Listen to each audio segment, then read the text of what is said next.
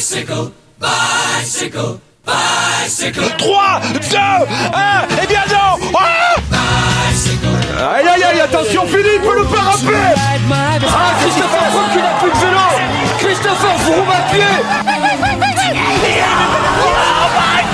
De nouveau Pierre Roland, attaque de Pierre Roland encore Ah, une fois. Personne ne réagit Bonjour, bonjour à toutes et à tous. C'est le dernier gros podcast euh, de l'année et avec moi l'inamovible François-Pierre Noël. Salut François-Pierre. Salut Guillaume, salut à tous. Bon, euh, t'es chaud pour ce nouveau podcast? Exactement, je suis chaud pour aller le dernier sprint de l'année avant l'année prochaine évidemment parce qu'on a prolongé notre contrat Guillaume. Eh oui, on prolonge le contrat et pour ce dernier podcast de l'année euh, 2020, on va parler euh, du cyclocross avec un débat sur Van Der Poel et Van Aert. Est-ce qu'ils font bien de euh, faire la saison de cyclocross après une saison de route euh, quand même assez conséquente? On parlera aussi de la Nippo Delco One Provence, un dossier spécial avec Benoît Gilles, journaliste à la Provence, l'invité de ce podcast, Fabien Doubé, Wanty Gobert cette année, Total Direct Energy l'année prochaine. Il sera avec nous pour nous parler de cette saison 2020 si particulière, saison qu'on débriefera ensemble, François Pierre, avec les moments marquants. Et je peux te dire que je vais parler de Chouchou Godu dans ces moments marquants Guillaume. Vélo podcast numéro 19, c'est parti.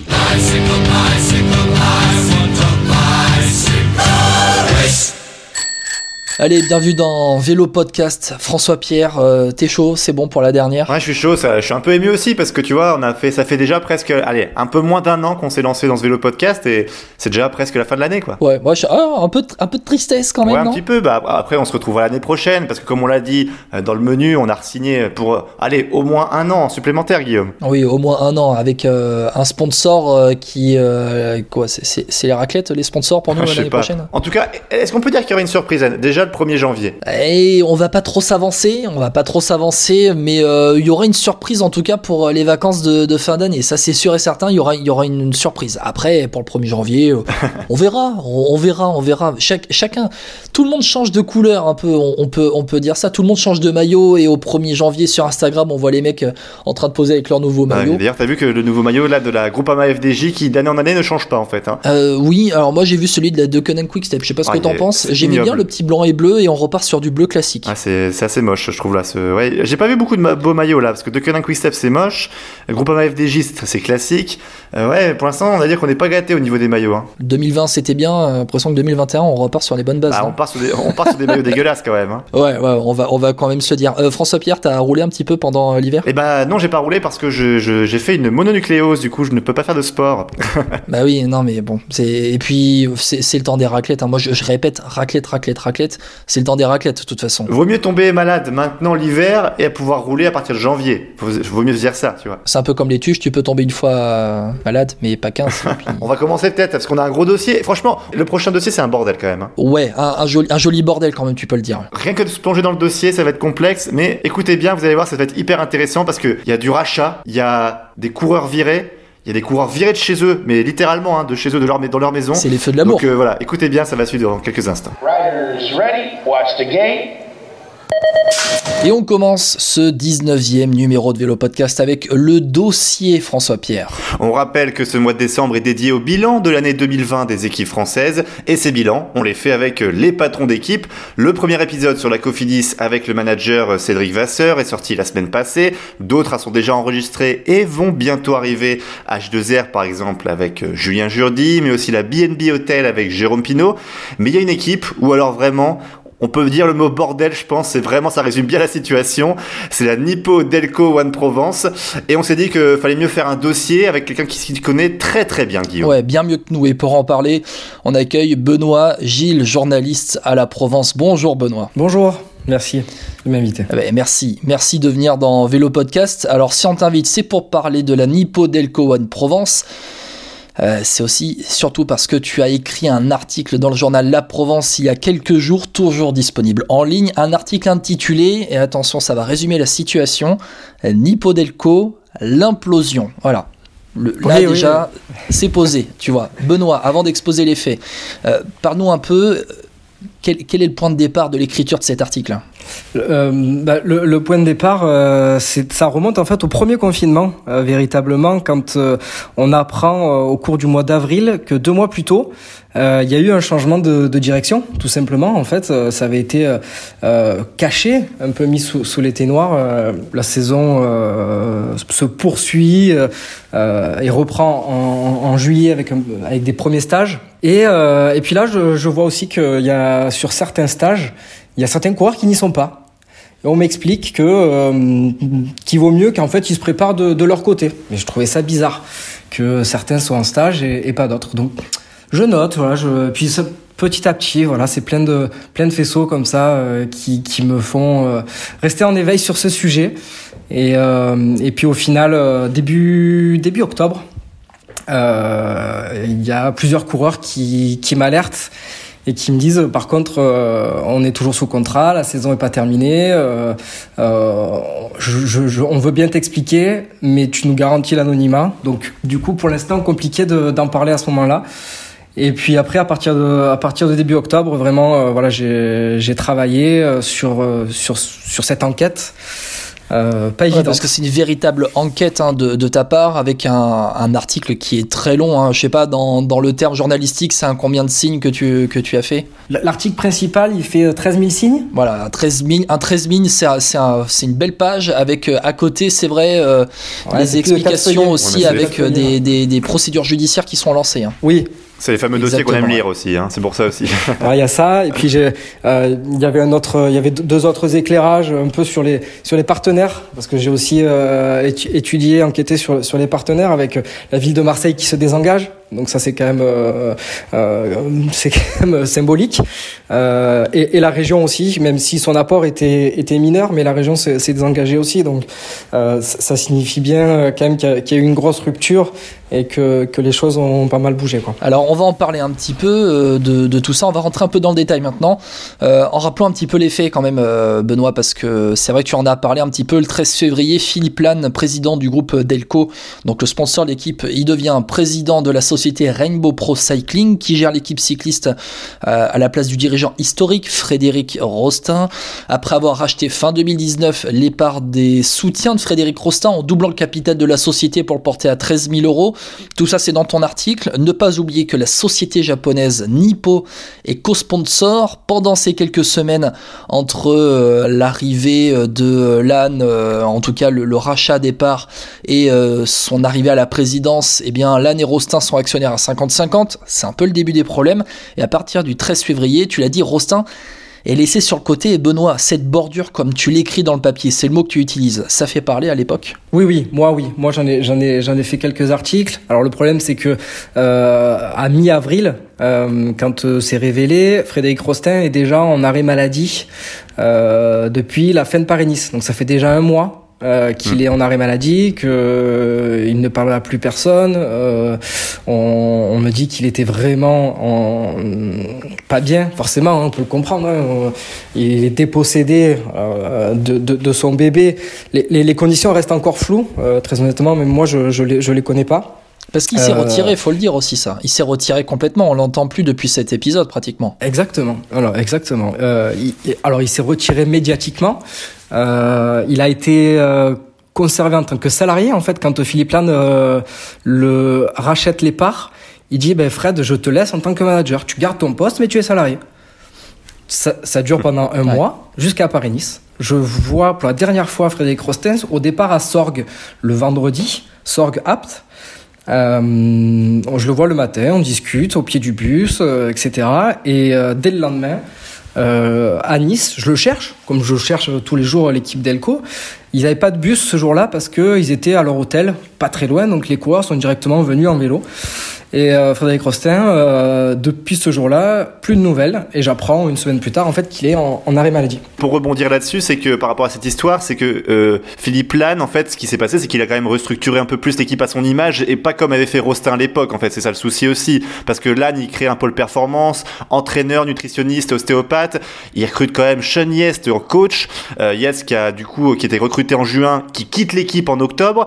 Euh, Est-ce qu'on n'a pas, il n'y avait pas eu un peu un changement de, on va dire trop violent entre les deux styles, quoi? Rostin plus familial et Lannes qui voulait peut-être être trop ambitieux avec euh, en arrivant dans le monde professionnel. Parce que faut recadrer, juste avant de te, de te laisser la parole, excuse-moi Benoît, faut recadrer c'est que Frédéric Rostin, c'est le dirigeant historique de, de la structure qui était anciennement le WC La Pomme Marseille. C'est le club historique qui était en National 1, qui a formé nombre de coureurs, euh, qui les a emmenés chez les professionnels et qui est devenu une structure professionnelle il y a euh, quelques années. Ils sont passés en Conti en 2011 et en Conti Pro en 2016, avec l'arrivée justement de, de, de Delco en tant que sponsor titre. Et justement, par rapport à ce changement trop violent euh, entre les deux statuts, on va dire entre d'équipes, entre une équipe familiale et une équipe un peu qui ambitionne le monde pro très rapidement. Bah, non, en fait, je, je, crois vraiment que que même la, la direction précédente euh, ambitionnait de, de, participer au Tour de France. Je me souviens euh, présentation de l'équipe en 2017, je crois. Euh,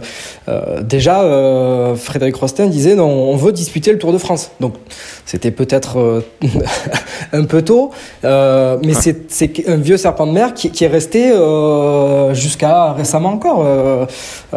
après, voilà, c'est vrai que la structuration on la doit à Philippe Lannes avec avec c'est vrai un pôle performance, avec avec le l'arrivée de Sean Yates. José Azevedo est passé à temps plein. Faut pas oublier aussi José Azevedo en tant que mhm. directeur sportif. voilà, ils ont essayé de, ils ont fait venir un, un micro nutritionniste qui a changé pas mal de choses en quelques semaines.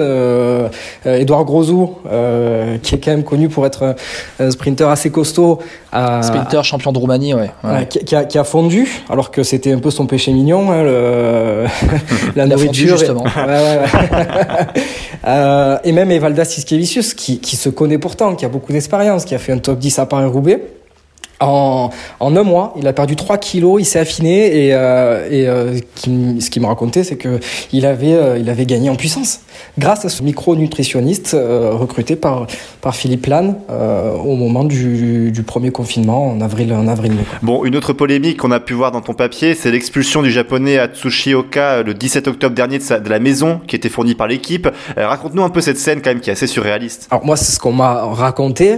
plusieurs personnes me l'ont raconté, même Oka euh, a, a, confirmé euh, les, les propos euh, de, de quand Philippe Lannes comprend que Nippo euh, ne va pas prolonger son partenariat euh, pour la saison 2021. Apparemment, il rentre dans une colère assez noire et euh, sur un coup de sang, il se prend, il s'en prend à ce pauvre Oka visiblement et il lui dit, bah écoute, tu n'as plus qu'à partir, t'as plus ta place. voilà, donc c'est vrai que euh, Philippe Lane reconnaît, reconnaît qu'il ne parle ni français, euh, ni anglais, ni japonais. Euh, donc, il, il, y a Takehiro Mizutani, qui est un des directeurs sportifs, qui est franco-japonais, hein, il vit du côté de, de Clermont, fait la traduction à Oka. Donc Oka, du coup, comprend ce que dit Philippe Lane. Il n'y a pas, il y a pas selon moi, il peut pas y avoir de, de mésentente par rapport à ce que dit Philippe Lane. Euh, il lui dit, bah, écoute, dans, dans les 10 minutes, euh, tu t'en vas. Euh, je t'amène. Il lui a proposé de l'amener quelque part. Il lui a pas dit tu t'en vas, tu te débrouilles. Il dit je t'amène euh, soit à Aubagne, soit à Aix. Il avait deux points de chute.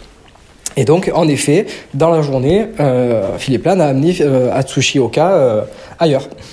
voilà. C'est dingue quand même. C'est assez hallucinant. Ouais. Mais, mais, mais, pourquoi Enfin, ça vient de quoi ça euh, C'est quoi C'est un coup de sang C'est c'est quoi? Moi, je pense que c'est un coup de sang. Euh, euh, comme m'a dit Oka, c'était pour pour se venger quelque part de de, de, la décision de Nippo de ne pas de, de, de, plus rester partenaire. Ouais, parce qu'on on rappelle que Nippo c'est quand même un sponsor japonais en fait. Hein, du coup, c'est pour ça aussi qu'il y avait oui, des courants oui. japonais aussi qui étaient à Nippo Delco One Provence. Exactement. Ouais, ouais. Et puis c'était la maison de l'équipe, c'est ça un peu. C'était euh, la maison payée par le payée par l'équipe et du coup il l'emmenait vers un, autre logement. C'était un peu ça quoi. Bah, c'est la maison euh, de, de, de Philippe Lane, euh, une, une des maisons de, de ses contacts. Je sais pas exactement à qui elle appartient cette maison, mais c'est dans dans l'arrière pays. Euh, aux confins des Bouches-du-Rhône, du Var. Euh, ils sont, ils sont là-bas tranquilles et, c'est vrai qu'ils sont, ils sont logés, ils ont tout ce qu'il faut sur place et, c'est une sorte d'auberge espagnole parce que tout au long de l'année, euh, selon les, calendriers, etc., il y, a, y y a des Japonais, il y avait un Anglais, il y avait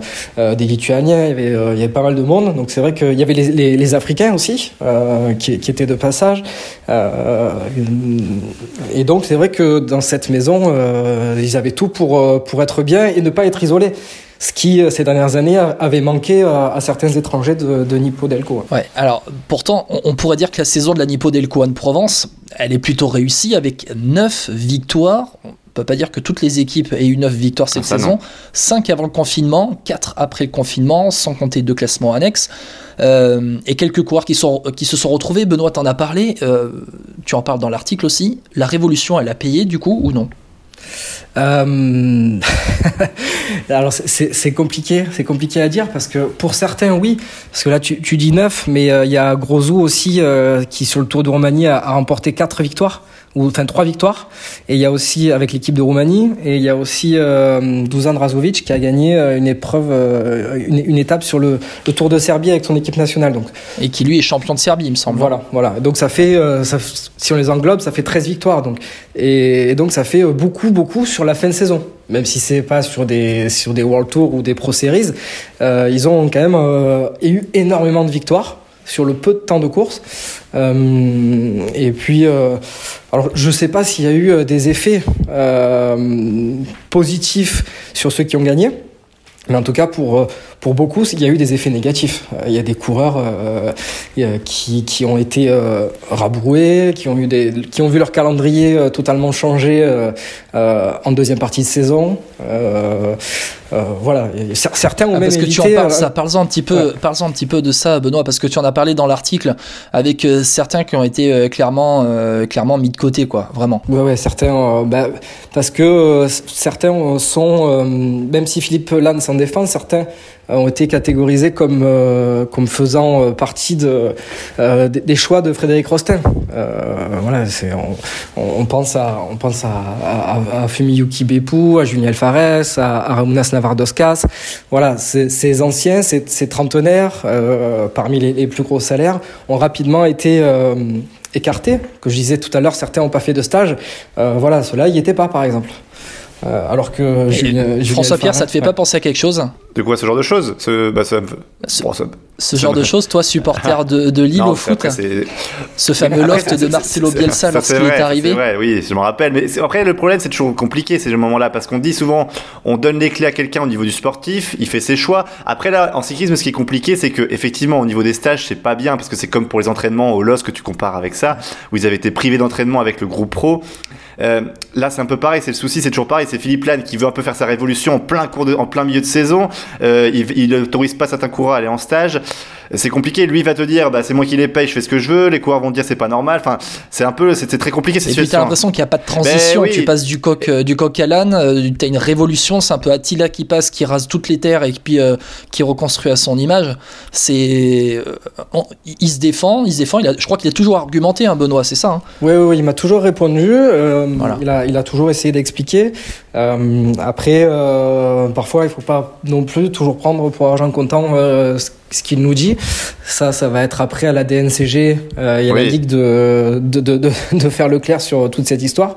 Euh, parce que c'est pas euh, que dans le foot, c'est aussi dans le cyclisme, la DNCG. Ouais, qui est rattaché. Il y a Pascal Chanteur qui est rentré aussi, le président du syndicat des, des, des, cyclistes français, qui est rentré aussi dans la danse, aussi, qui a été un peu appelé dans, dans l'affaire pour euh, réagir aussi. C'est, ça va haut quand même, hein, ça va loin. Ouais, ouais. Ben, en fait, parce que tout, tout part d'un premier problème. Euh, c'est le, ce confinement qui a autorisé, les lois françaises ont autorisé euh, Philippe Lannes à euh, placer des, ses coureurs en chômage partiel, comme, euh, comme tout salarié de, de France.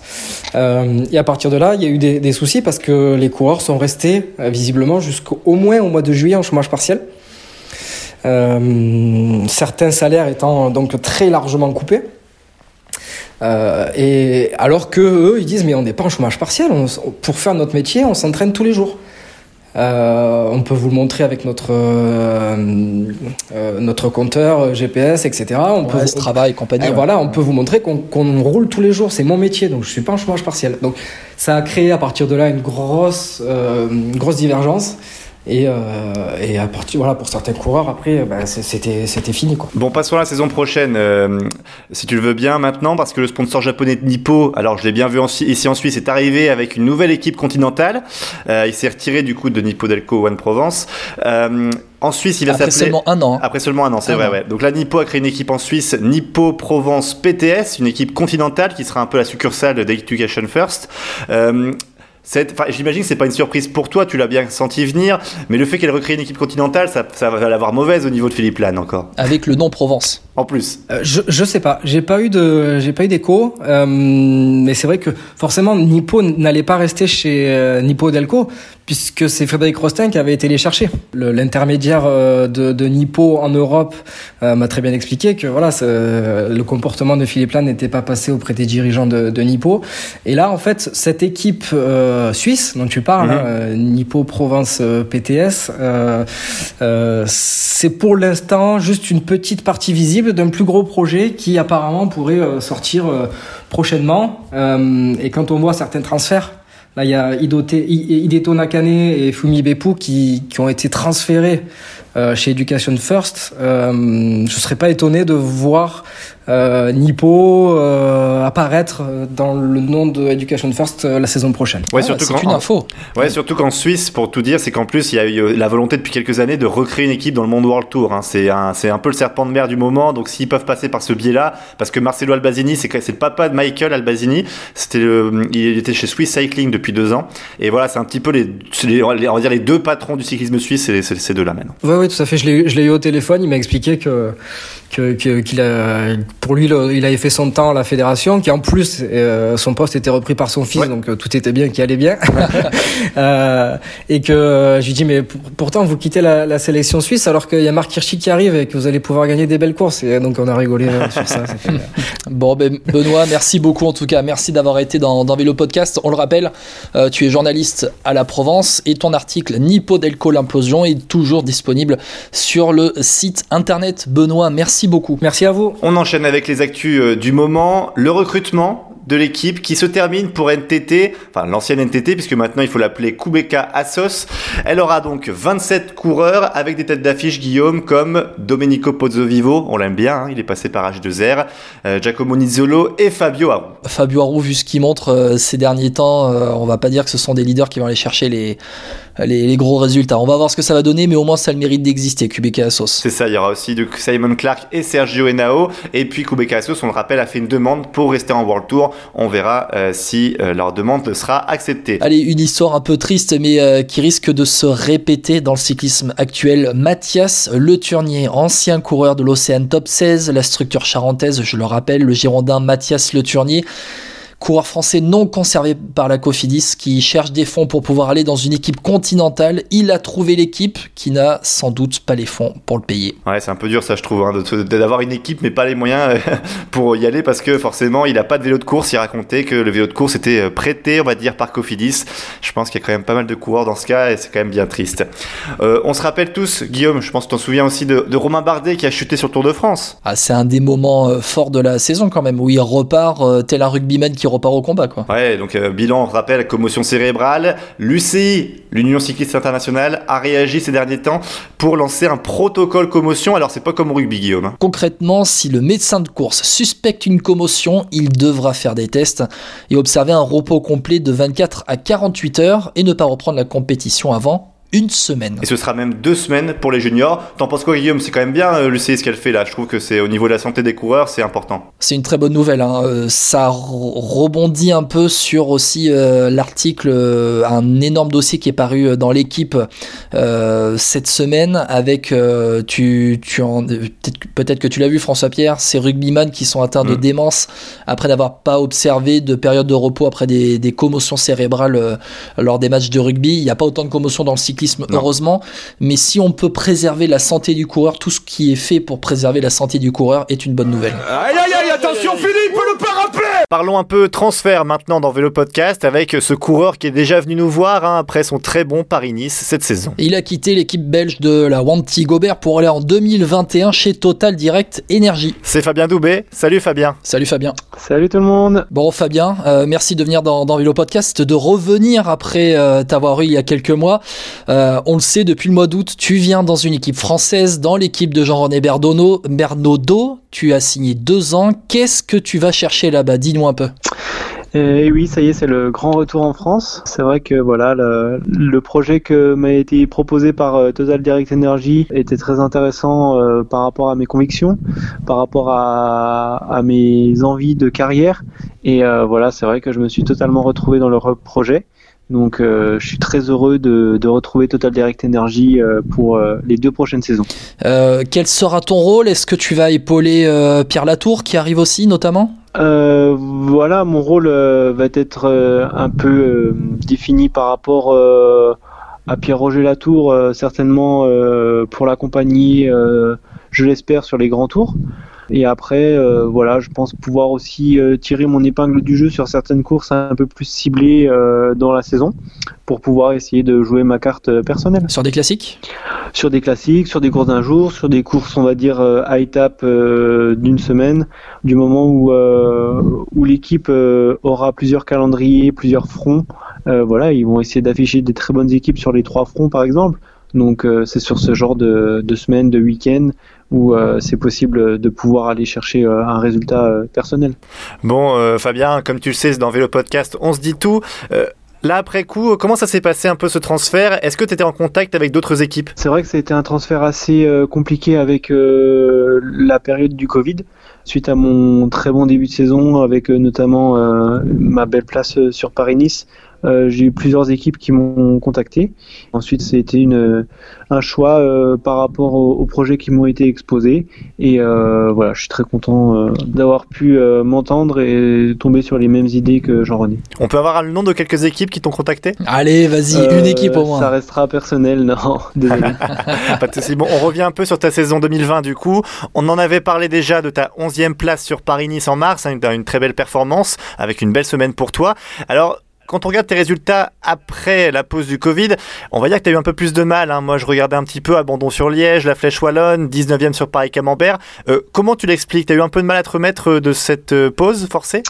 Euh, Oui, l'analyse est, dans les faits en général juste. C'est-à-dire que j'ai vraiment eu du mal à me remettre en route après le Covid. J'ai un petit peu mal vécu ce confinement où où on a été un petit peu, euh, en tout cas je parle on euh, français, un peu euh, mis en, quarantaine forcée par rapport aux autres pays de l'Union européenne, on pourrait dire, parce que voilà, il y a une, on se dit égal sur certains points, mais au final on n'était pas du tout égaux sur ce point-là, et c'était vraiment difficile pour moi. J'avais un peu de la, de la rancœur en fait en, envers tout ça, et c'est vrai que voilà, j'ai voulu essayer de compenser un petit peu le manque d'entraînement dehors sur l'homme trainer.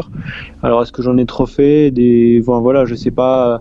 Après coup, euh, c'est toujours plus facile de, de tirer des conclusions. Il y a aussi le fait euh, que voilà, en, termes de résultats, mes performances se sont peut-être pas fait ressentir parce que au sein de l'équipe euh, Circus Montigobert, j'avais plus un rôle d'équipier, en tout cas sur les grosses courses. Où voilà, c'est peut-être aussi le fait que tout le monde savait que je partais, que voilà, j'étais rangé dans cette case où j'avais moins d'opportunités. J'ai rempli ma mission comme il m'a été demandé par rapport par rapport tout simplement que c'est, euh, ce sont des, on va dire des, des missions professionnelles. Donc euh, voilà, de ce côté-là, je pense qu'on peut expliquer sur ces deux faits. Fabien, c'est très intéressant ce que tu dis concernant le fait d'avoir vécu, mal vécu ce confinement. Et, finalement, t'es pas le seul à avoir euh, un peu euh, eu euh, un retour de bâton après la reprise des courses. Ou peut-être qu'à un moment, tu as fait une, une surcharge d'entraînement à haute intensité, peut-être sur home trainer, qui t'ont un peu desservi en course derrière. On a vu pas mal de coureurs plonger quelques semaines après le début des courses. on a vu des coureurs quand même qui n'ont pas été capables d'enchaîner les, semaines après le, le, restart. Et tu parlais aussi de ce, de ce mal-être, toi, d'être enfermé en même temps quand on est cycliste, on est un peu aventurier, on aime, on aime rouler au grand air. C'est un peu ça, c'est un peu un mélange de tout ça qui ont euh, compliqué ta fin de saison? Oui, exactement, euh, totalement. C'est vrai que voilà, je vais faire peut-être un, comparatif euh, bête. Certaines personnes pourront dire que c'est nul ce que je dis, mais en tout cas, en tant que cycliste professionnel, en tant que sportif, en tant que passionné de sport, de plein air, c'est une drogue. Enfin, voilà, c'est quelque chose qu'on a besoin, qui est vital pour nous euh, d'aller dehors chaque jour, de prendre cette bouffée, grande bouffée d'air. Euh. en gros, c'est comme si on interdisait aux gens qui fument d'aller acheter des cigarettes. C'est à peu près la comparatif est tout con, mais euh, c'est à peu près ça, quoi. Et c'est vrai que j'avais du mal un petit peu à comprendre. Enfin, je, je comprends qu'il fallait prendre des règles pour les citoyens français, pour la généralité, mais euh, c'est dommage qu'on n'ait pas laissé un peu de civisme aux gens. C'est des Ouais, mais toi, tu avais du mal de voir par exemple les Belges aller s'entraîner. Oui, oui, bah c'est sûr. Surtout qu'en plus, on était parti au confinement à la base, c'était pour deux semaines, plus deux semaines, plus deux semaines, plus deux semaines. C'est ça qui a fait aussi que, du coup, euh, sur l'homme trainer, on s'est dit, ben voilà, c'est juste deux semaines. euh, en deux semaines, je vais pas tout perdre, quoi. Donc, il y avait aussi ce fait qu'on n'avait pas de visu à long terme, qui au final, moi, m'a porté préjudice en analysant par la suite, on va dire, ce confinement. Et du coup, tes sur les courses euh, en fin de saison, notamment euh, Liège, la Flèche Wallonne, est-ce que c'est dû euh, à une usure, usure physique peut-être, usure mentale aussi, euh, peut-être dû aussi au fait que tu allais partir de l'équipe T'as dit, t'as fait le job. On comprend un peu que tu as fait le job parce que tu étais aligné à la, à la course, sur la course au départ, parce que voilà, c'est c'est dans ton contrat, tu as roulé pour la Wanty euh, Gobert. Euh, Est-ce que finalement tu étais là alors que tu ne voulais pas y être euh, au fond de ta tête? Ah non, non, du tout. Du tout. C'est vrai que, voilà, moi, justement, je suis plutôt quelqu'un de généreux, quelqu'un qui remercie. Et c'est vrai que Jean-François Bourlard euh, m'a donné l'opportunité d'arriver euh, dans le milieu professionnel. Et donc, en fait, pour moi, c'était clair que, voilà, je devais les remercier d'une telle ou autre façon. En étant euh, conscient avec mes capacités du moment, c'était pas possible d'aller gagner les Bastogne-Liège. J'ai préféré me sacrifier pour un autre coéquipier, en l'occurrence Yann Backlands ou Loïc Vliegen sur cette course, si on prend l'exemple et euh, de tout donner pour eux. Euh, j'ai roulé en tête euh, pendant pas mal de kilomètres pour eux, pour les protéger, les placer tout le temps devant dans le peloton. Donc euh, voilà, j'avais entre guillemets euh, fait le, le job qu'on m'avait demandé et euh, en aucun cas je voulais partir froissé de l'équipe. Voilà. Justement, la Wanty va passer en World Tour l'an prochain avec l'arrivée d'un nouveau sponsor d'ailleurs, Intermarché. Est-ce qu'au final, c'était pas la pire année pour partir de cette équipe, Fabien? Euh, c'est sûr que c'est une année complètement euh, folle euh, en termes de chamboulement. C'est vrai que j'ai décidé de partir de l'équipe euh, avec les, les éléments que j'avais à l'instant T au moment de ma décision. On rappelle que tu es parti au mois d'août. hein. Il est vrai qu'à ce moment-là, il était aucunement question euh, au sein de l'équipe de passer euh, World Tour. Ça s'est fait vraiment tardivement euh, euh, à, suite à l'annonce de la non-poursuite de CCC et même de NTT. Bon, on a vu que NTT est reparti aussi, donc c'est très bien pour le milieu. Pour Jean-François Bourlard, c'est une super bonne nouvelle. Je suis très content pour lui. Quand on regarde son parcours avec son équipe, euh, d'où il vient, c'est juste magnifique. Donc après, euh, voilà, c'est des concours de circonstances. Euh, je vais pas m'acharner sur mon sort. C'est vrai que ça aurait été une superbe accession au World Tour.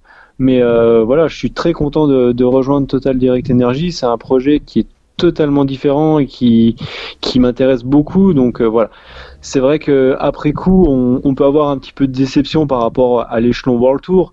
Mais après, ça ne change en rien le fond du projet qui, qui m'a été exposé et qui m'a grandement euh, séduit. Puis on est content, tu reviens en France. Exactement, on est content. En même temps, Fabien, on, on peut dire quand même que quand tu as signé, donc tu as dit au mois d'août, euh, c'était pas encore fait euh, par rapport à la Wanty Gobert. T'as 27 ans, tu sécurises aussi un peu ton avenir. On va pas se cacher que les temps ont été difficiles avec euh, la crise du Covid. Il y a des coureurs qui n'ont pas été payés, notamment. Euh, ça a été très difficile à la CCC. Toi, quand tu vois une équipe comme Total Direct Energy arriver vers toi avec un projet ambitieux, c'est normal que tu sautes quand même euh, dessus du coup pour l'année prochaine. Ça sera un peu l'année de la confirmation, tu vises une victoire. Moi, c'est sûr que voilà, chez Total Direct Energy, mes ambitions vont, être euh, à la hauteur de, je pense, de mes capacités. Maintenant, j'ai pu voir sur quatre ans que j'étais capable de pouvoir euh, être parmi les meilleurs sur certains niveaux de course. À moi d'exploiter mon potentiel euh, là où là où je suis capable de prendre ce qu'il y a à prendre. Mais c'est sûr que je suis très content que, que de revenir en France. Je suis très content pour euh, Circus Wanty-Gobert qui va devenir Intermarché euh, Wanty-Gobert du moment que le milieu du vélo euh, dans son ensemble se porte bien, en tant que coureur euh, cycliste professionnel, on peut que être euh, ravi.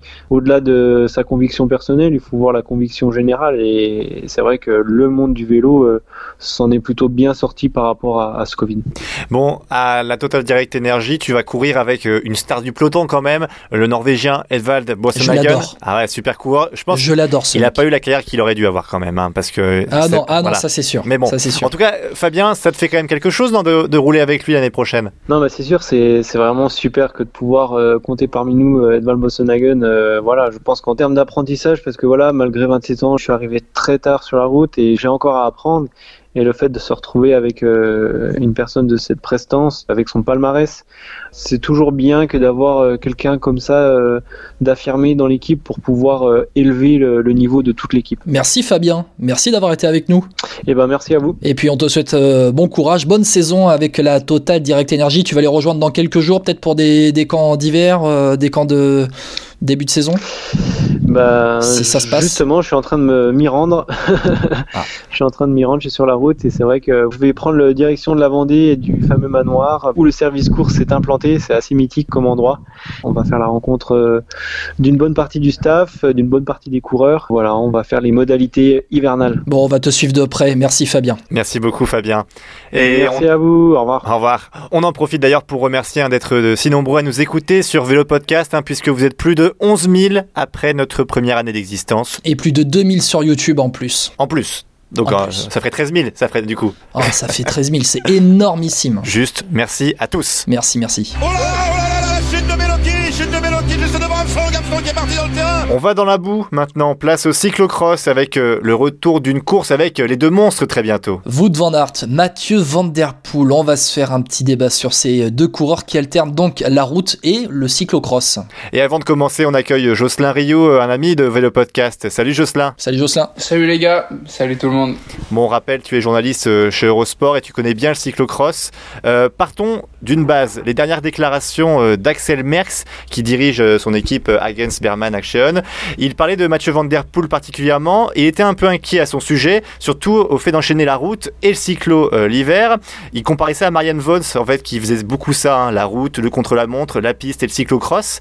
Elle, elle avait été blessée après, à la cuisse, et depuis, elle n'est jamais revenue à son ancien niveau. Et pour lui, c'est parce qu'elle a trop enchaîné avant.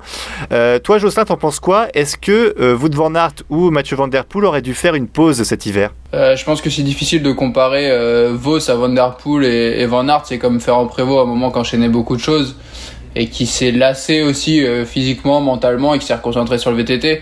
Après, je pense que c'est leur façon de faire, surtout pour Van Der Poel. Lui, c'est c'est vraiment full, j'ai l'impression full plaisir, même sur la route, il le fait pas à 100%.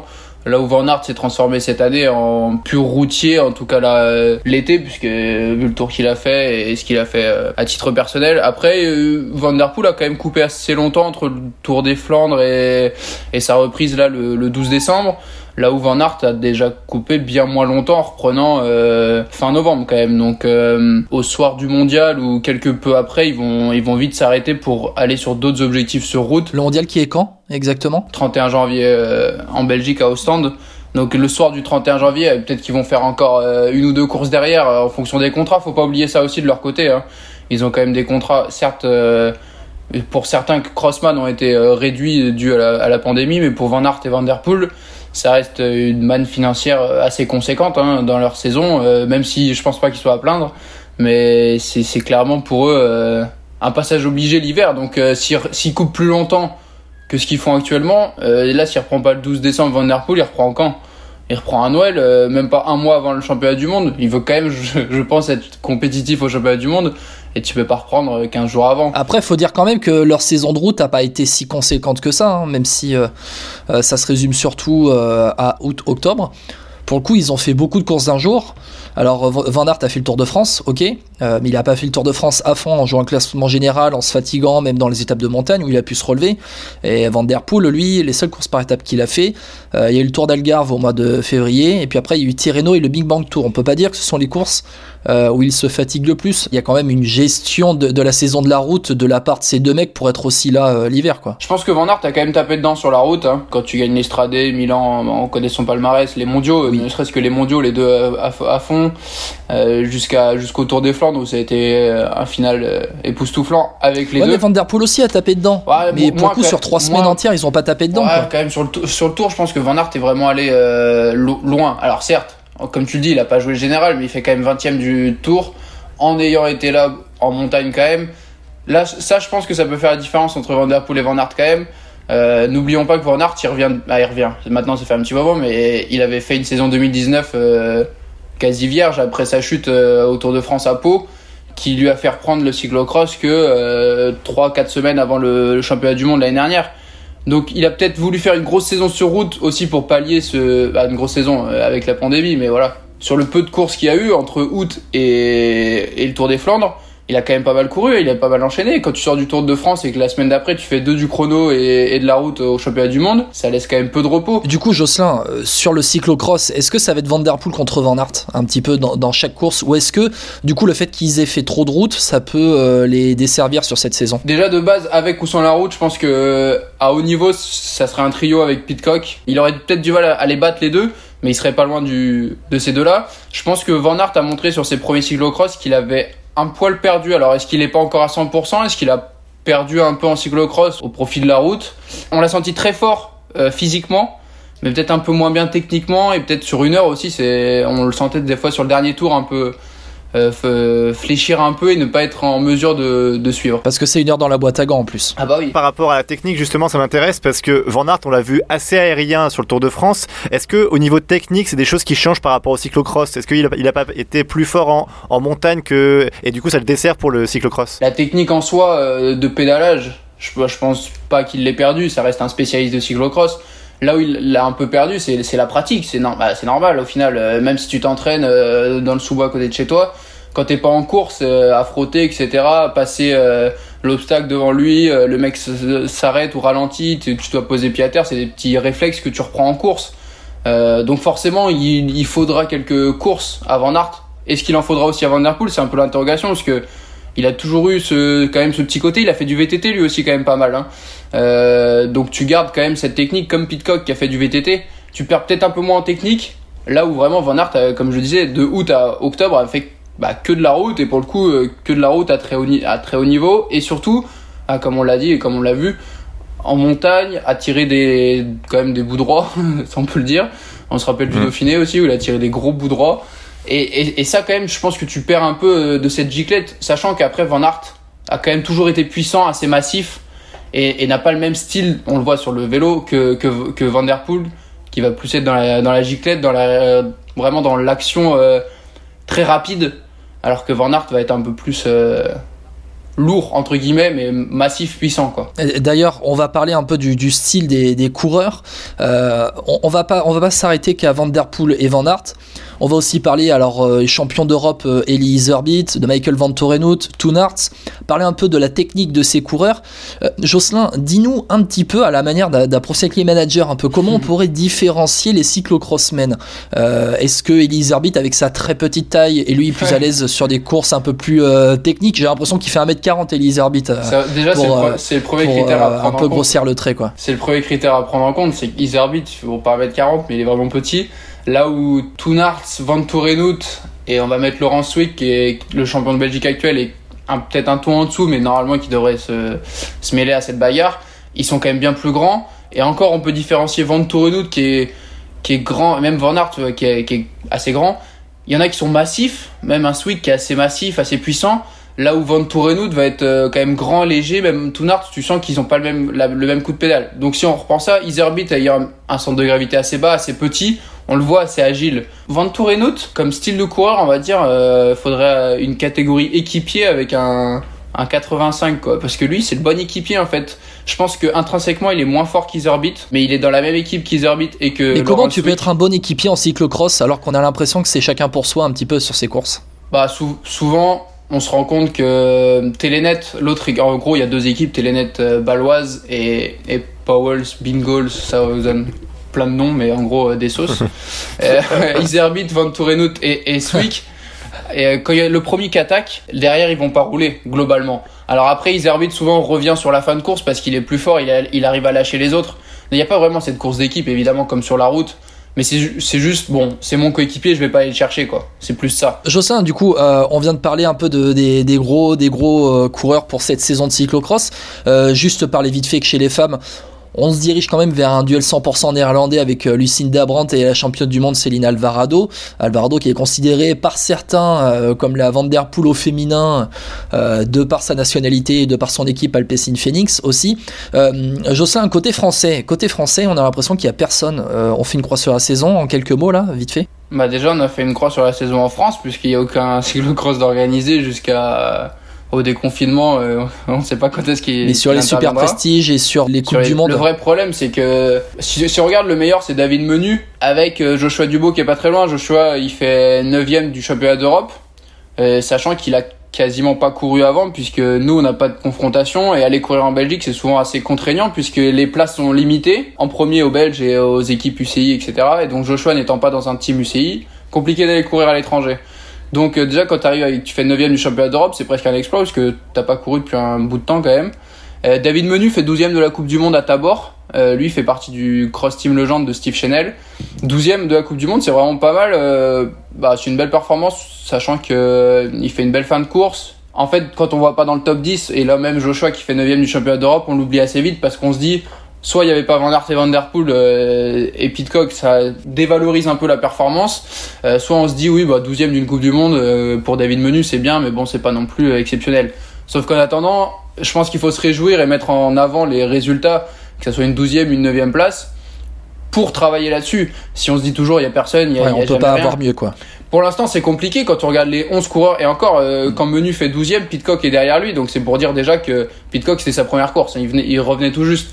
Mais si on regarde euh, les 11 qui sont devant de David Menu pardon, à, à Tabor, bah je vois pas comment euh, on pourrait les déloger aujourd'hui en tout cas. Alors après euh, David il est déjà là depuis quelques temps, il va pas progresser soudainement d'un coup. Oui, il est plutôt sur la sur la fin de sur la fin de carrière en cyclocross quoi. Ouais, il a, bah, je veux dire il a son niveau, un, un top 15 Oui, oui. mondial, c'est je pense avec le niveau qu'il y a actuellement une belle performance. Après ce qui est Ah bah, au encourageant milieu des des Néerlandais et espoirs. des Belges, c'est sûr que c'est c'est c'est costaud quand même. Ouais, Merci clair. Jocelyn. Il y, a, il y a des espoirs français qui sont bons, euh, qui ont fait 3 dans le top 10 euh, de la Coupe du Monde à Tabor, et peut-être c'est sur ça qu'il faut travailler pour que les espoirs deviennent l'élite de demain et on les laisse faire du cyclocross. La note d'optimisme. J'aime entendre qu'il y a des pépites qui arrivent. J'aime entendre ça. La note d'optimisme pour terminer. Merci Jocelyn du coup d'être venu dans, dans Vélo Podcast. Jocelyn Rio, journaliste à Eurosport. Allez, après avoir euh, reçu Jocelyn, parlons toujours de cyclocross dans les actus avec euh, les championnats du monde de cyclo qui auront lieu à huis clos à Ostende en Belgique. On en a parlé tout à l'heure. Euh, Guillaume, de toute façon, c'est pas surprenant hein, que ce soit à huis clos. hein. Oui, c'est la seule manière pour que les courses se déroulent aujourd'hui. Et puis de toute façon, on a vu que les bulles, les huis clos marchent dans le cyclisme, donc autant, autant continuer comme ça. Euh, la belle histoire du jour, c'est celle de Corentin Hermenot, le pistard français qui ne s'est pas qualifié pour les Jeux Olympiques de Tokyo. Eh bien, il va se lancer avec un jeune athlète malvoyant, Alexandre Liovera, pour faire les Jeux paralympiques.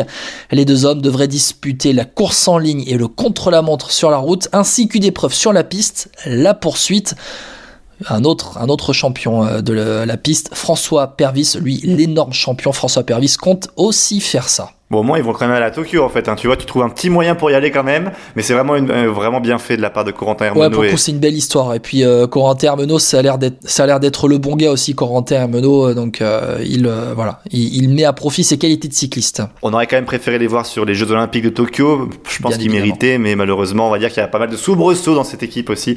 Mais on, on espère une belle équipe de France quand même. Un, un rameur qui bat des cyclistes. Tu connais un peu cette histoire, Guillaume? Bah, moi, je rame, mais je, non, je ne, non.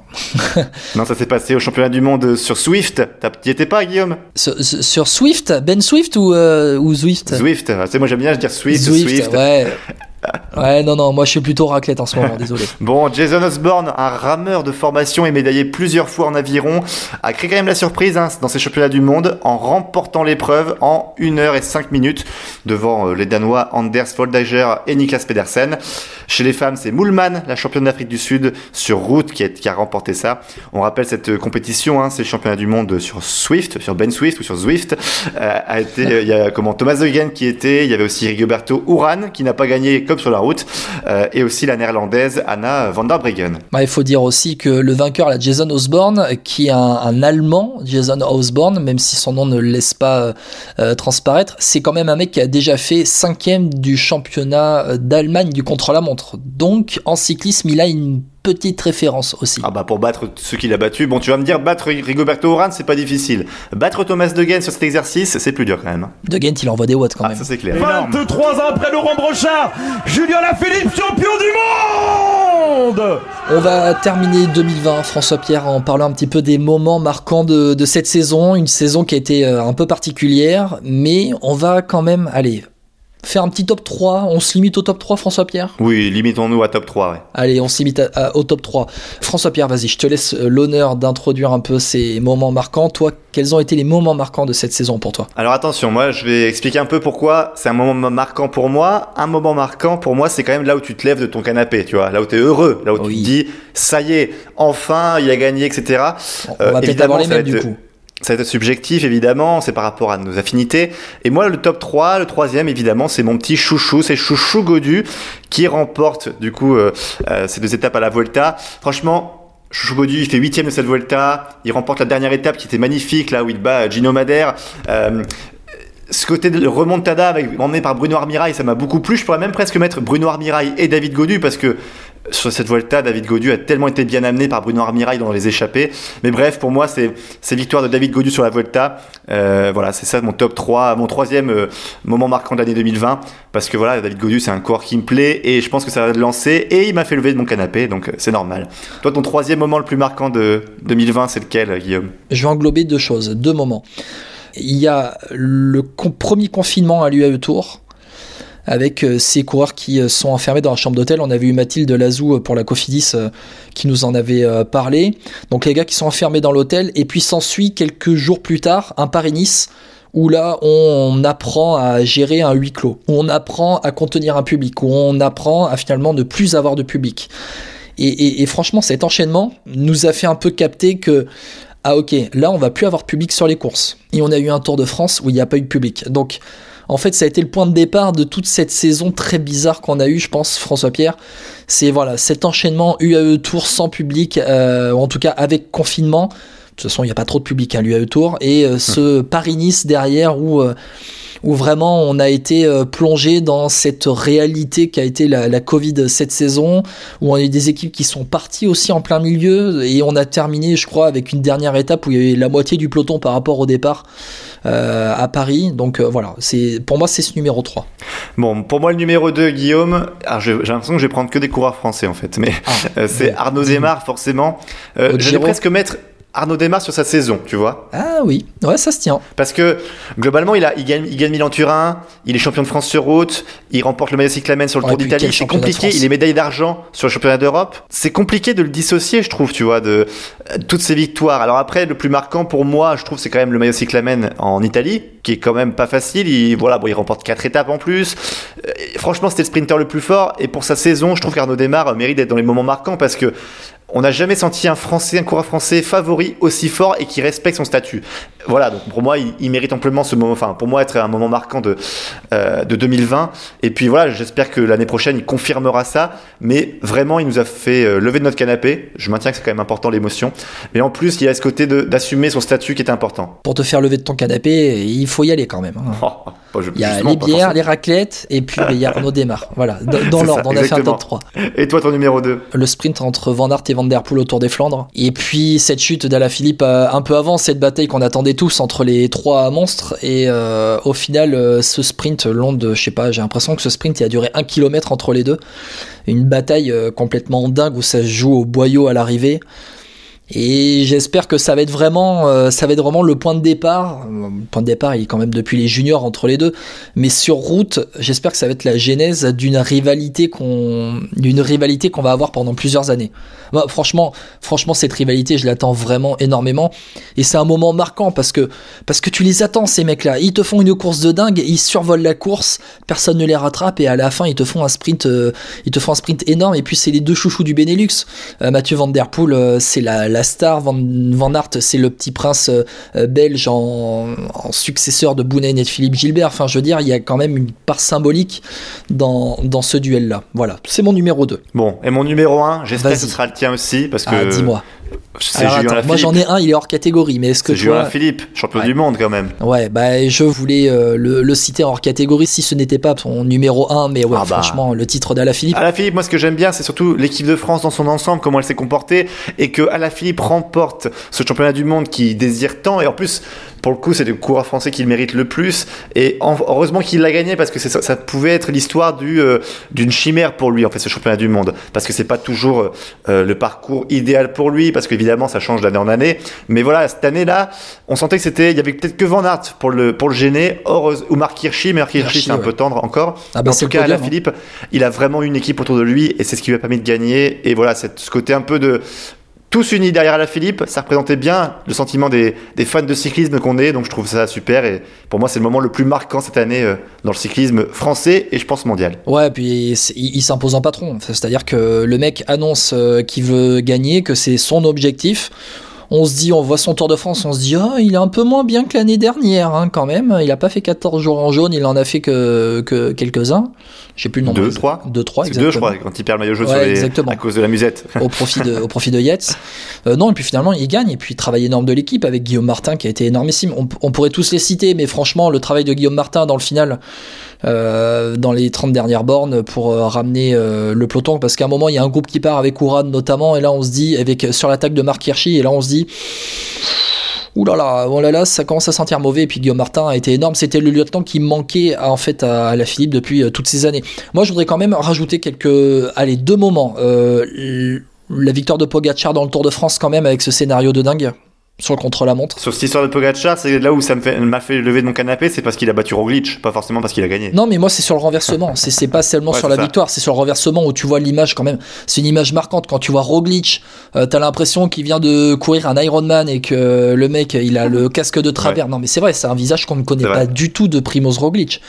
Et au vrai, final, au final, il a quand même ce visage-là qu'on voit. Euh, autre moment marquant, c'est quand même les l'après l'après euh, champion du monde pour euh, Julien Alaphilippe. Et là, je vais conclure avec ça, où c'est quand même les deux fois où il lève les bras trop tôt. La première fois, Liège-Bastogne-Liège, ben, il perd, et la deuxième fois, Van der Poel manque de le sauter sur la ligne, sur la flèche Brabanson, pour quelques millimètres. Et c'est aussi un moment marquant parce que tu te dis, est-ce que la malédiction du championnat du monde va frapper Julien Alaphilippe Heureusement non. Voilà, il a déjà gagné. Alors très franchement, on se disait c'était parti pour une nouvelle malédiction. C'est vrai. Bon, d'ailleurs, en parlant de malédiction, est-ce que tu penses que tu vas pouvoir gagner enfin un quiz, Guillaume? Bien évidemment, c'est écrit d'avance. Eh ben, on se retrouve dans quelques instants avec Jocelyn Rioux pour adversaire. On va voir si tu euh, remportes ce quiz cette fois-ci, mais il y a un sacré adversaire en face. Ouais, ouais, t'inquiète. Bon, ben on arrête? Bah non, c'est pas fini. Et on termine ce dernier vélo podcast euh, de l'année 2020 par le quiz, évidemment. Et Jocelyn, tu es de retour avec nous. Rebonjour Jocelyn. Salut les gars, prêt Bon, prêt à, à battre Guillaume. Ça Guillaume, t'es prêt toi aussi? Ouais, je suis prêt, mais moi je dis pas bonjour aux adversaires. Oh le manque de Ça commence, ça commence. Bon, pour ce quiz, on va prendre un peu les moments, allez, les grands moments de 2020 euh, au niveau des courses cyclistes. Alors, je vais prendre des courses pas connues parfois. Je vais prendre, on va, on va essayer de faire des petites variantes. Vous allez voir, ça va être sympa. Comme d'habitude, du coup, euh, prenez quelque chose de quoi noter euh, de votre côté, Jocelyn et Guillaume, parce qu'il y aura des enchères évidemment. Je vous demanderai aussi un peu le nom de, de vainqueur de course par-ci par-là. Denis. Et déjà un point pour Jocelyn. Ah, euh, ça commence bien, je reviens, je vais chercher un truc pour noter.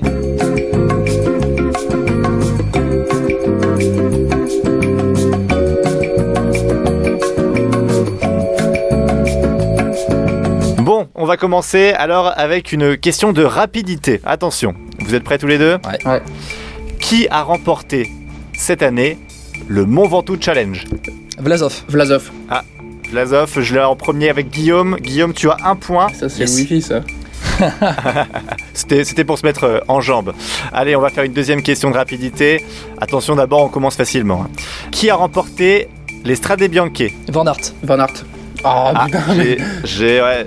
j'ai, allez, Guillaume, moi je pense que c'est Guillaume qui est devant. On me, je, je cherche dans l'oreillette, on me confirme que c'est Guillaume. Alors, je crois un, zéro. qu'on a un petit décalage, euh, on a un petit décalage de réseau parce que moi je parle très rapidement et j'ai Jocelyn qui parle juste après moi. Mais euh, si toi tu l'entends en même Ah temps, ouais, c'est qu'il y a un petit décalage de réseau. C'est pas grave, aux Ah, je suis- tu vois, je suis honnête quand même, je suis honnête. C'est pas grave. 2-0 pour, pour Guillaume. Alors maintenant, on va faire euh, chacun votre tour. Comme ça, on n'aura Ah. pas de problème de réseau.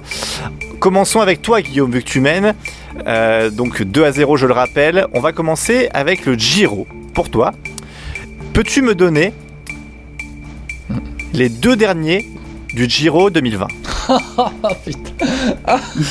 Les deux derniers. Ouais, je peux dire qu'ils sont durs. hein. C'est Ah, un, mais- c'est un, un Britannique et un Israélien. Alors, euh, ah oui. euh, Ah je, les- je les ai, je les ai. Attends, attends, je, je laisse 30 secondes à Guillaume et après je te donne la main, Jocelyn. euh, un Britannique. Bah j'ai le britannique je crois. J'ai pas, Bah, le- l'israélien, j'ai un doute mais. Ouais, l'Israélien, euh, l'Israélien, c'est pas Guinive, c'est l'autre. Bah voilà, c'est l'autre. Donc voilà, parce que je sais que Ah, ils sont- Guinive, moi ils sont j'avais. plusieurs, Ils sont plusieurs. Allez, Mais oui, c'est non, tout, mais j'avais Guillaume. surveillé Guillaume, ça fait Guinive. 30 secondes. Ah non, mais je l'ai. Alors peut-être Dosset en, en britannique Non, non plus, Non. c'est pas ça. Jocelyn, toi Euh, L'anglais, c'est John Dibben Tout à fait, de la Ah, Nuto Joe Soudal, Dibben. bravo. et Guy Sagive. Bravo, Guy Sagive. Et puis vu que Ah c'est oui. tellement... Franchement, c'était super chaud, je te donne un point bonus, ça fait Ah, ça 3-2 pour commence. Jocelyn. Bravo. On va enchaîner avec toi, Jocelyn, du coup. Maintenant, toi, tu, re- tu reprends la main. Guillaume, si Jocelyn ne trouve pas, tu pourras répondre à la question, pas de souci. On va enchaîner avec le critérium du Dauphiné libéré. Jocelyn, qui sont Je veux le Les 117e deux et le derniers. 118e. le 106e et le 105e, les deux derniers, Guy- Ah, Jocelyn. Oh putain, il y a eu pas mal de hors délai en plus le dernier jour. Tout à fait, c'est pour ça qu'il y en a que 106 qui sont euh, classés. C'est quoi ces questions, sérieux? Ah, les deux, les derniers ou que le, que le dernier? Les deux derniers. Non, les deux derniers. Tu as 30 Euh, secondes. ah, t'as- Les pays, je veux, je veux bien les pays. Ah pardon, excuse-moi, excuse-moi, c'est vrai, je n'ai pas donné les pays. Non, non, tu te C'est- un Non, non. français et un néerlandais. Alors le néerlandais, c'est Slacter. Bravo, un point en plus pour euh, Jocelyn. Mais qu'est-ce qu'il est fort. Attends, le français. français, français On rappelle, un ce quiz dure mais, 10 euh, minutes, on est dans les 5 minutes et ça fait déjà 4 à 2 pour Jocelyn face à Guillaume. Euh, Ouais, ouais, le bon, français, le français. Allez, c'est fini, euh, Jocelyn, 30 Courteil, secondes largement passées. Ah Sur le beau gong, bien Ah non, joué, moi. Courteil. Non, non, non, non, non, non, c'est après coup, c'est après coup là, Ah, c'est après coup, c'est pas possible. Non, il a dit, il a dit, il a dit, il a dit fini, réponds, j'ai donné la réponse. Mais non, moi, eh, moi dans mon oreillette, j'ai ta réponse après, après que François Pierre ait dit c'est terminé. C'est Oh. comme si tu terminais euh, une étape du Tour de France hors délai de 2 secondes, c'est tout, c'est c'est pas possible. Écoute, Guillaume, pour avoir râlé, je te, mets, je te- je te mets un carton jaune. Si c'est carton rouge, c'est des points en moins. Mais c'est quoi Donc, ce euh, scandale C'est quoi on râle ce scandale Sérieusement, on c'est quoi enchaîne. ce scandale On enchaîne maintenant. Euh, Guillaume, à ton tour, il faut que tu me trouves euh, le vainqueur. Je te cherche une course un peu difficile en fait, pour tout avouer. Ouais, Non, ça, ouais. Je te trouve euh, alors le vainqueur du euh, Bruges de Panne de cette année, la Tour de la Panne. Euh, Bruges, de, Bruges de Panne, c'est terminé au sprint. Exact. Euh, Tim Merlier, Non. Jocelyn, Ah. tu l'as Euh, je l'ai. Je l'ai. Attends, attends, que- Attends, Jocelyn, ça, ça Jocelyn, ça Jocelyn. Attends, je confonds avec le scale de Price. Bruc de Panne. Ah si Bruc de Panne, il y avait, il y avait des bordures de ouf. C'est Yves Lampard qui gagne. Exactement, Yves Lampart. Bravo Jocelyn. Ah oui. ça, ça nous fait 6 à 2. Il nous reste J'ai euh, confondu les. Il y, a eu environ tellement, il y a eu tellement de classiques en fin de saison, j'ai confondu. Il nous reste 4 minutes de quiz. On va continuer avec Jocelyn. Cette fois-ci, je te pose une question. Tu, tu es prêt, Jocelyn? Attends. Ah, pas. Une seconde Faut juste que j'aille voir un mec euh, Ouais. au- au- au- à la porte. Pas de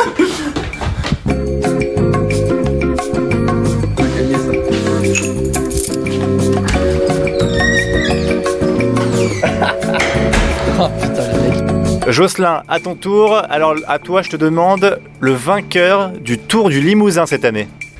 Euh, Luca Wackerman. Bravo. Oh là là, mais on peut pas te piéger, toi. hein, C'est incroyable. 7 à 2 quand même. 7 à 2, il nous reste. Le pauvre Allez. Ackerman qui s'est euh, cassé la gueule euh, sur une arrivée euh, du Giro euh, à cause de l'hélicoptère. ouais, c'est vrai. Ah oui, c'est vrai que c'est lui. Ah oui. Et oui, Oh là là. sur une victoire d'étape d'Arnaud Démarre. C'est vrai. Bon, ça t'apportera pas un point en plus, Guillaume, Ah, mais tu vois comme quoi, c'est intéressant. C'est bien, c'est bien. Ouais, les points inutiles, moi, j'ai les points inutiles. 7 à 2 du coup pour euh, Jocelyn. Allez Guillaume, à ton tour. Euh, je te demande, pour 3 points quand même, hein, attention, Oh putain, ça sent pas bon ça. les trois coureurs, donc le premier, le deuxième, le troisième, du Tour du Poitou-Charentes. Ouais, mais j'en étais sûr que t'allais faire ça, et le problème c'est que je l'ai pas suivi du tout cette année. Ah, bon, en Euh, plus le vainqueur il est facile. Euh... Alors, le- le- je vais te faire, je vais t'aider. Les Non, trois non. nationalités, c'est un Français, un Tchèque et un Américain. Je l'ai les trois, vas-y, je l'ai les trois, évidemment. Ouais, le Attends 30 français, putain, attends, attends. Il nous reste le 20 tchèque, Est-ce secondes. que, est-ce que le tchèque c'est pas Cerny? Le Tchèque et Cerny, tu as un point. Putain. Euh, L'américain, est-ce qu'on serait pas euh, sur du Roscoff ou du Ah, Barta putain. Attends, attends, c'est Roscoff ou Barta Bah, Roscoff. Ouais, c'est ça. Il reste 5 secondes pour le premier. Et le français, putain, je l'ai pas. euh, c'est pas Arnaud Démarre, c'est pas la porte. Euh, c'est la porte. C'est fait, trop tard, stop.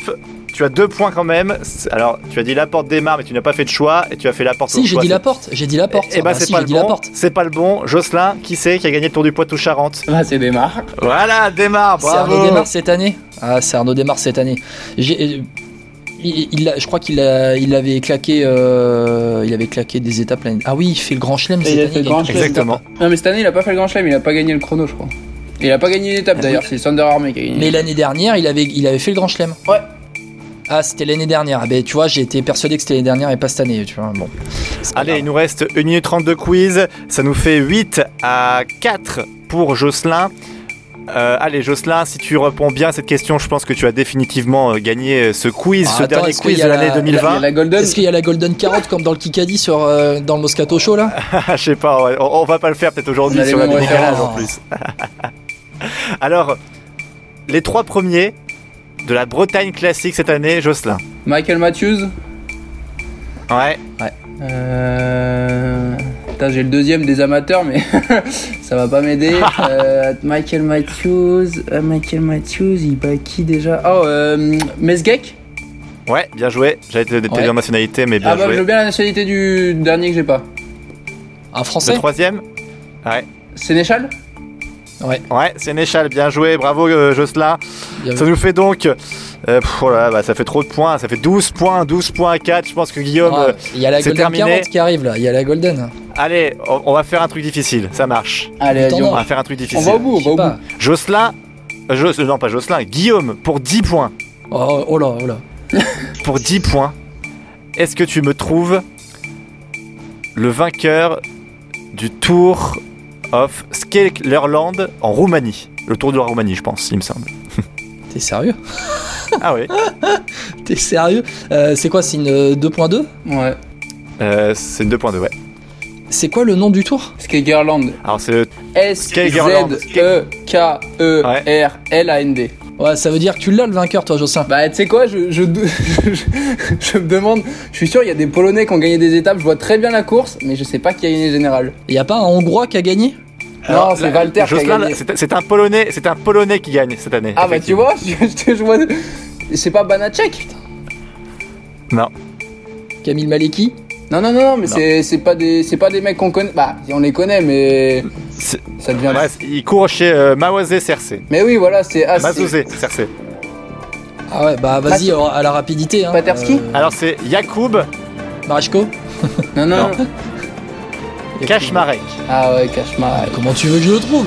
Mais comment Ah, tu veux que je le trouve, sérieusement Jocelyn, tu es le grand vainqueur de ce Mais quiz, de ce scandale. dernier quiz de l'année Mais c'est un 2020 sur scandale. Podcast. mérité. Bravo. C'est mérité. C'est un scandale. C'est un scandale. Je suis assez Terminer d'accord, c'est 2020 mérité. sur ça, franchement, c'est un scandale. Merci en tout cas, Jocelyn, d'avoir été Merci avec à nous vous, dans les ce gars, podcast. Merci, Jocelyn. Bon, Guillaume, on termine l'année sur un, un beau quiz. Bon, une défaite pour toi Ouais. malheureusement, mais quand même. C'est pas sympa. grave. Cette année 2020 aurait été sous le signe de la défaite pour nous deux, je pense. Exactement, c'est vrai que j'espère qu'on sera mieux en 2021. En tout cas, merci à tous de nous suivre, hein, toujours plus nombreux. Vous êtes plus de 11 200 à nous écouter euh, depuis février, donc euh, merci à tous. Et ce Et continuez, hein, n'hésitez pas à nous écouter l'année prochaine sur Apple Podcast, Podcast Addict, bref, on reviendra avec plein de choses. On a fait aussi pas mal de choses avec les, directeurs sportifs, Guillaume. hein. Ah ouais, on le rappelle quand même, les émissions spéciales, on a commencé avec la Cofidis, avec Cédric Vasseur quand même, le, manager de l'équipe. Euh, dans quelques jours vont arriver le spécial AG2R avec Julien Jordi et puis le spécial BNB Hotel avec Jérôme Pinault euh, qui nous livre euh, ses vérités. Julien Jordi aussi sans langue de bois. Ça c'est très appréciable et puis viendront ensuite les bilans des autres équipes. François Pierre, merci. C'est notre première année qui s'achève un peu. avec ce 19e vélo podcast. On revient euh, début euh, 2021 avec euh, eh bien, le, le 20e vélo podcast et puis on vous réserve euh, que du bon pour la suite. Quoi. Ouais, et des surprises. Allez, ciao à tous. Ciao, ciao.